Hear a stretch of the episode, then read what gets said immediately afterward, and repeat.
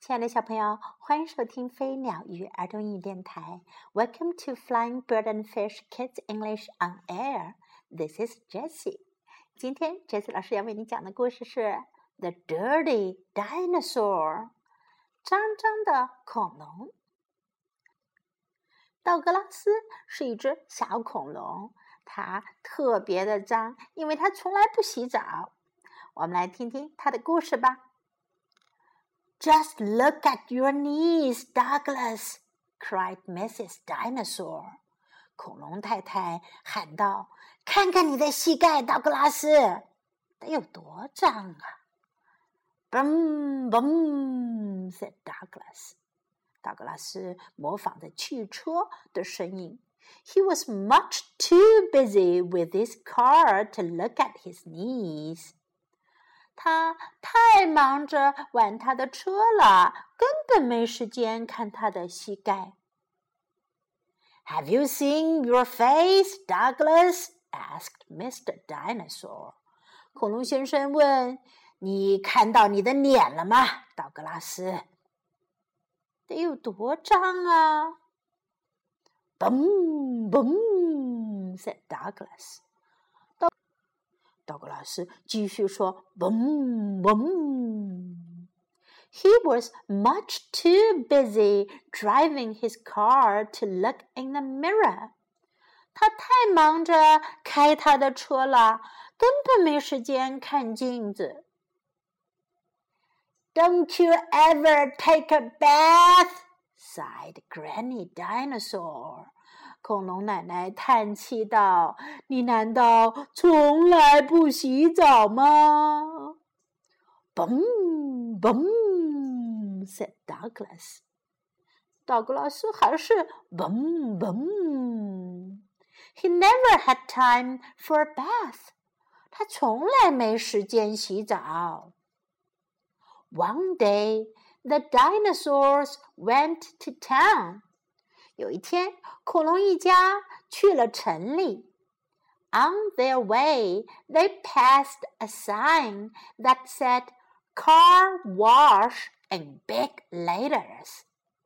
在路上，他们经过了一个招牌，招牌上写着大大的字：“洗车。” Boom, boom, said Douglas. 道格拉斯又说：“Boom, boom! He couldn't wait to get inside. 他等不及要跟着一起进去啦。” Oh, he cried. 他叫了起来。哦，他跟着他的车一起去洗车了。It tickles. 好痒啊！But I like it. 但是我好喜欢啊 ！Come out of there, Douglas! cried Mom, Dad, and Granny Dinosaur. 快从那儿出来，道格拉斯！恐龙妈妈、爸爸和奶奶都叫了起来。At last, Douglas came out of the car wash. 最后，道格拉斯终于从洗车那儿出来了。 that was lovely! he cried. 真好玩呀！他叫道。And for the first time ever, Douglas was clean all over. 有生以来第一次，道格拉斯很干净，全身上下都很干净。 小朋友们，你们知道道格拉斯为什么变干净了吗？你一定猜到了，对吗？接下来我们来看一下，在这个小故事当中，我们可以学到哪些英文呢？Just look at your knees，看看你的膝盖，knees，膝盖，knees。Just look at your knees。Just look at your knees. Much too busy. 太忙了。Much too busy. Much too busy. Have you seen your face? 看到你的脸了吗？你看到你的脸了吗 face 脸。Have you seen your face? Have you seen your face? Look in the mirror. 看镜子里。Mirror 是镜子。Look in the mirror. 看镜子当中的自己叫 Look in the mirror. Don't you ever take a bath? 你难道从来不洗澡吗？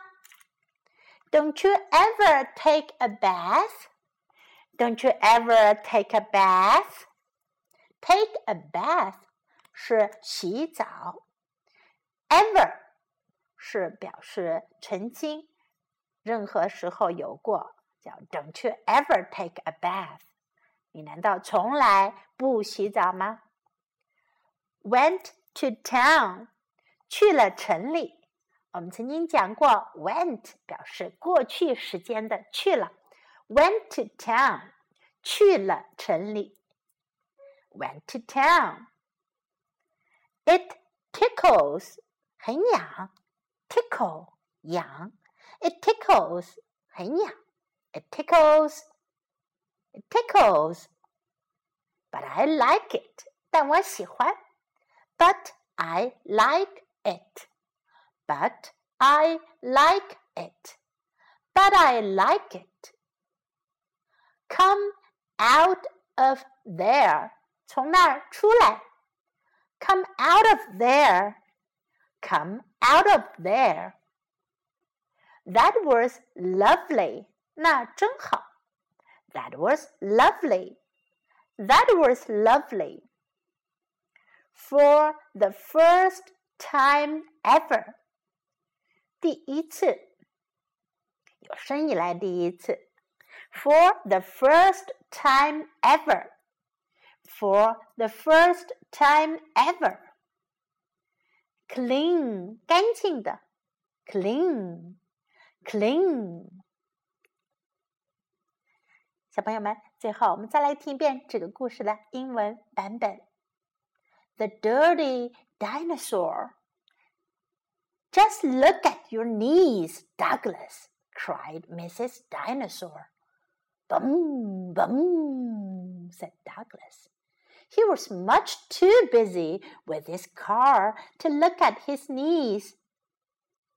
Have you seen your face, Douglas? asked Mr. Dinosaur. Bum, bum, said Douglas.